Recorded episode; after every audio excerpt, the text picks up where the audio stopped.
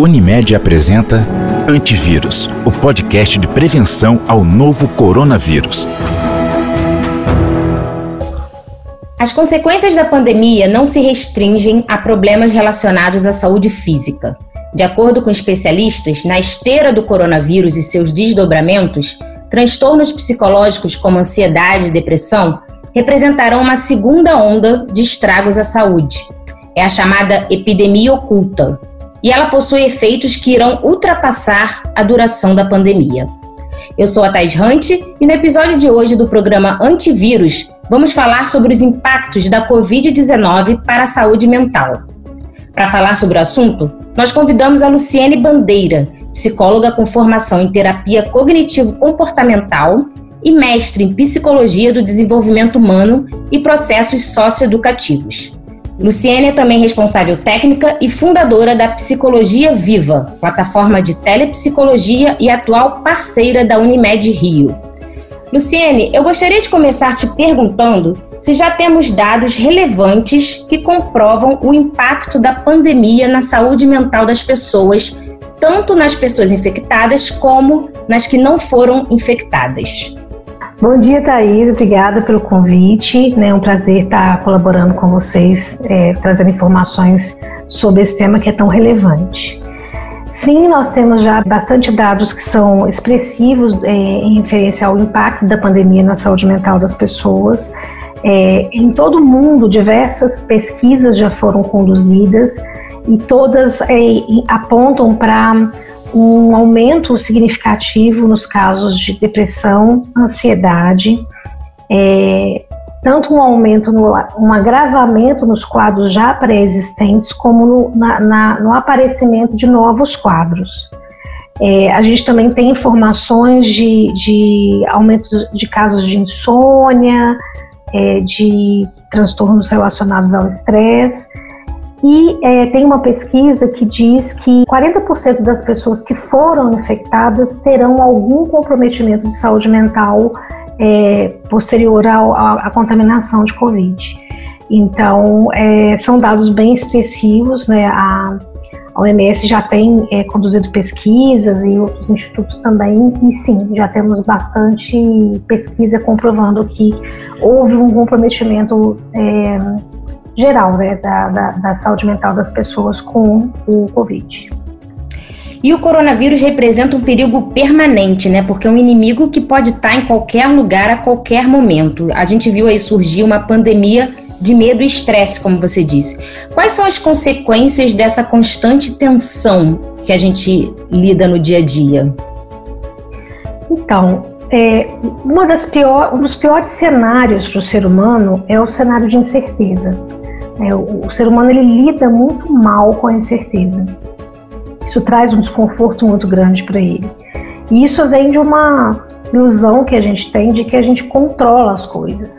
Né? A gente controla bem pouco, a gente controla o nosso comportamento, o que a gente pensa, o que a gente sente, mas a gente gosta de ter a sensação de que a gente está no controle da situação. Então, é, lidar com esse cenário de incerteza, por ser um vírus novo, uma situação atípica que a gente nunca, né, todo mundo dessa, dessa geração nunca tinha vivido, é, e além de tudo, a incerteza do quanto ia durar, como ia durar, como pega, como que não pega, como que protege, isso tudo gerou realmente muito medo, muito estresse e um, e um estado de alerta, né? Então, quando a gente fica num estado de alerta constante, é, a gente acaba prejudicando de uma maneira geral o bem-estar, porque é como se você não desligasse. Então, a pessoa vai ficando muito tensa e isso vai refletir em transtorno de sono, isso vai refletir em irritabilidade, é, em outras coisas que, que vão, vão apontar para uma alteração no comportamento das pessoas. Então, assim, é, esse cenário de incerteza faz com que as pessoas é, desencadeiem, então, é, problemas relacionados ao estresse. O estresse nada mais é do que um estado de alerta. Né? As reações de estresse são luta ou fuga. Só que numa situação como essa que a gente está vivendo, a gente não tem nem como lutar nem como fugir. Então a gente fica alerta o tempo todo. Isso realmente traz prejuízos para a saúde mental e para o organismo como um todo. Como você disse aí, né, ter sido obrigada a ficar trancada em casa foi uma condição que nossa geração nunca tinha vivido, né? E quais são os efeitos colaterais desse isolamento, mesmo agora que a gente já entrou nessa fase de flexibilização? Então, Thaís, desde o começo da, da quarentena, né, vamos chamar de quarentena, desde o começo a gente viu dois movimentos muito distintos. A gente viu um movimento de pessoas que ficaram, que levaram muito ao pé da letra a questão do isolamento, né, da, da, do confinamento, e a gente viu pessoas continuando a tocar a vida como se nada estivesse acontecendo. Agora, com a flexibilização, né, a gente vê de novo o mesmo movimento de extremos. Né? A gente sabe que tem pessoas que ainda estão muito reclusas e que não têm coragem nem de visitar um parente, nem nada, que estão bem, bem, bem isoladas mesmo. E por outro lado, a gente vê praias cheias, shopping cheios, os bares cheios e as pessoas voltando, retomando a vida como se nada estivesse acontecendo. E é importante frisar que houve uma flexibilização no confinamento. Não é mais necessário estarmos todos confinados, mas todas aquelas outras regras de afastamento social, distanciamento social, né? Uso de máscara, pouco contato físico, essas recomendações ainda são presentes, né? Evitar aglomerações, isso ainda está valendo. Mas a partir do momento que, usou, que chegou a palavra flexibilização, as pessoas começaram a voltar ao normal como se não estivesse mais como se não tivesse mais uma pandemia acontecendo. Né? Então, a gente tem essas duas vertentes. O que, que acontece em, em consequência disso? Acontece que aqueles que são mais cautelosos, são mais é, preocupados, eles se, se sentem ainda mais inseguros, porque eles veem os outros não fazendo. Isso gera nesses que estão mais reclusos ainda mais medo, ainda mais estresse. E isso é, é, é, complicado, porque a gente também não consegue controlar toda a população do país. Então, é, a gente viu desde o começo até agora na flexibilização esses dois movimentos. Pessoas muito muito é, reclusas e aí gera até um, um nível de, de, pensamentos paranoicos, um medo exacerbado, desproporcional às vezes até, como as pessoas que estão agindo como se, se nada, nada ocorresse. E uma pesquisa recente do Twitter mostrou que houve um aumento de 46% nas menções relacionadas aos pequenos prazeres da vida, como apreciar o nascer do sol, a natureza. E além disso, o número de pessoas praticando atividades como jardinagem, culinária e leitura, entre outros, aumentou também. O estudo foi baseado nas conversas na plataforma de janeiro a julho desse ano. A gente pode dizer que é, nós passamos a valorizar mais as coisas simples da vida com a pandemia e como isso ajuda e tem ajudado? Então, Thaís, eu, eu costumo dizer o seguinte: a gente vivia, antes disso tudo, num ritmo muito acelerado, é, fazendo as coisas muito no piloto automático.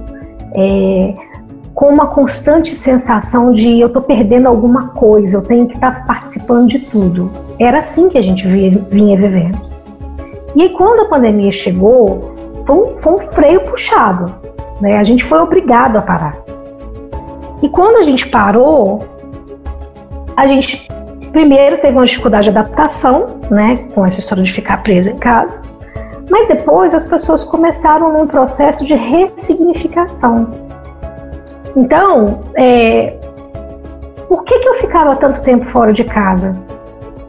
Né? E aí, de repente, as pessoas começaram a olhar para as próprias casas e a gente viu até um aumento de pessoas procurando proporcionar conforto em casa.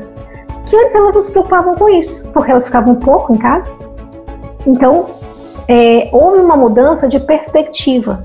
Né? E quando eu falo em ressignificar, eu estou falando em olhar para coisas que, que antes a gente não, não tinha tempo, entre aspas, para parar e olhar. Mas não é que a gente não tinha tempo, a gente apenas não parava e não olhava, porque a gente estava ocupado com essa, com essa preocupação de estar fazendo tudo ao mesmo tempo.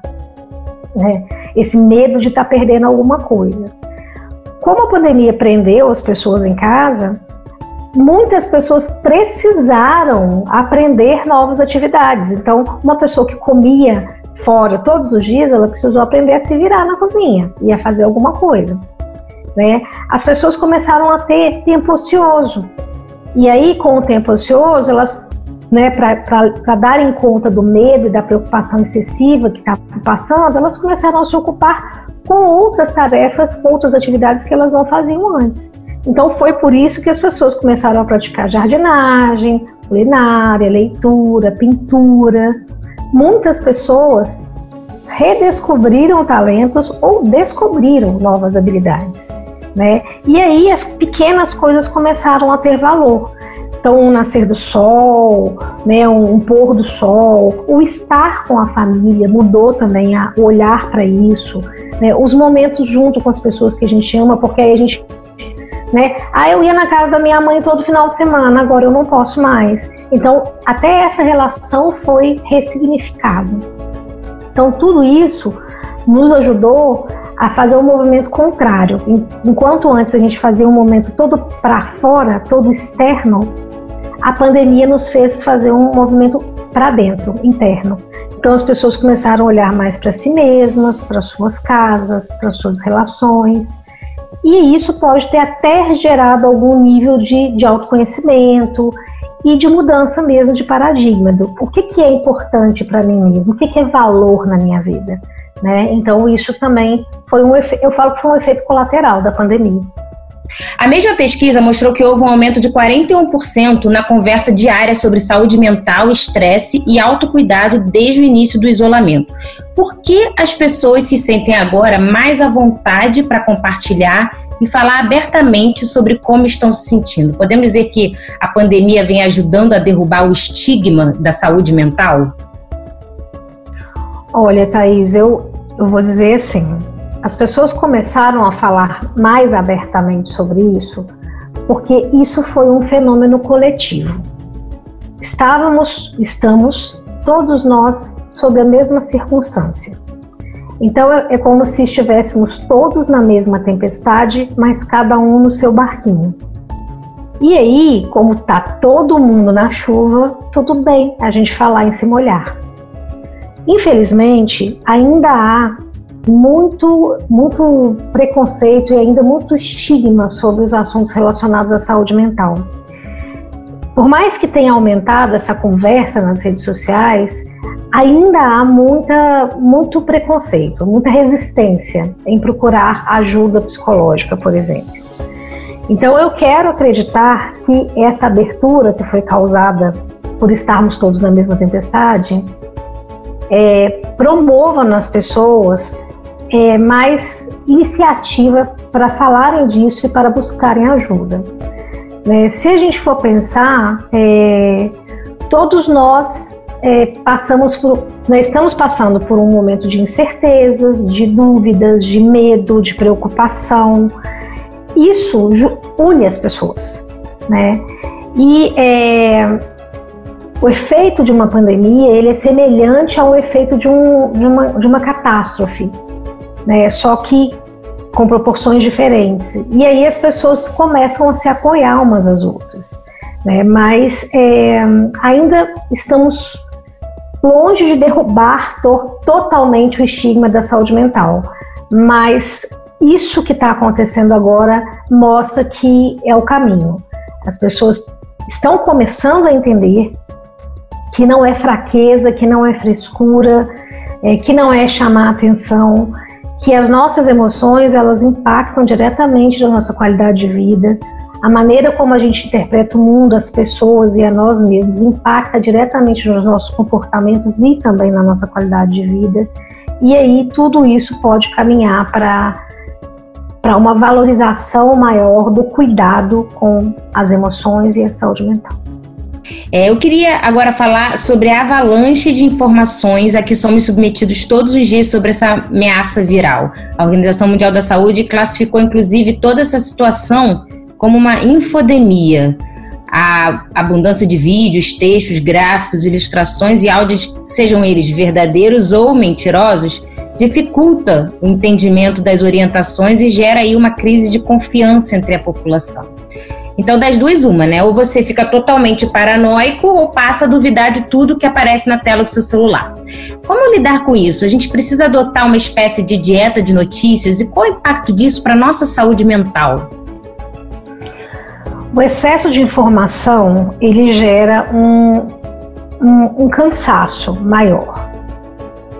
A gente tem, tem informações de que hoje, né, na atualidade, em um dia, a gente recebe um volume de informação tão alto que se não tivesse a internet, a gente levaria três anos para compilar o volume de informação que a gente recebe em um único dia. Isso é, isso é bem, bem assustador.